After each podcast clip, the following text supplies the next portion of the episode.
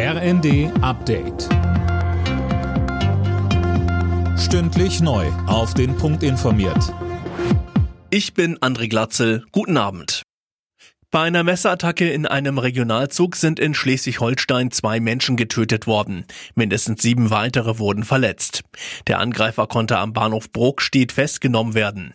Astrid Heidorn von der Polizeidirektion Itzehoe sagte bei NTV, uns ereilten um 14.55 Uhr äh, diverse Notrufe von Fahrgästen, die in einem Zug angegriffen wurden von einem Mann mit einer Stichwaffe. Über die Hintergründe der Tat können wir derzeit noch nichts sagen. Der Bahnverkehr zwischen Kiel und Hamburg ist eingestellt. Auch im Fernverkehr kommt es zu Zugausfällen. Die Entscheidung von Kanzler Scholz, der Ukraine nun doch auch Leopard-Kampfpanzer zu schicken, stößt in der Politik überwiegend auf Zustimmung. Im Bundestag sprachen sich nur Linke und AfD dagegen aus. Colin Mock. Ja, genau. Von der Union wurde der Schritt hingegen gelobt. Allerdings komme er zu spät, sagte CDU-Chef Merz.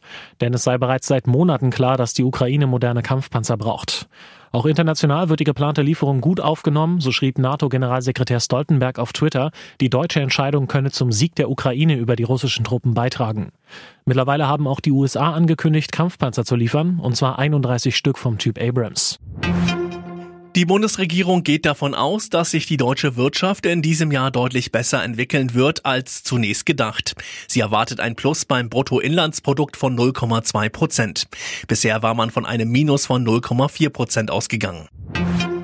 In der Fußball-Bundesliga hat Borussia Dortmund einen Auswärtssieg eingefahren. Der BVB setzte sich gegen Mainz mit 2 zu 1 durch. Der Siegtreffer fiel spät in der Nachspielzeit. Alle Nachrichten auf rnd.de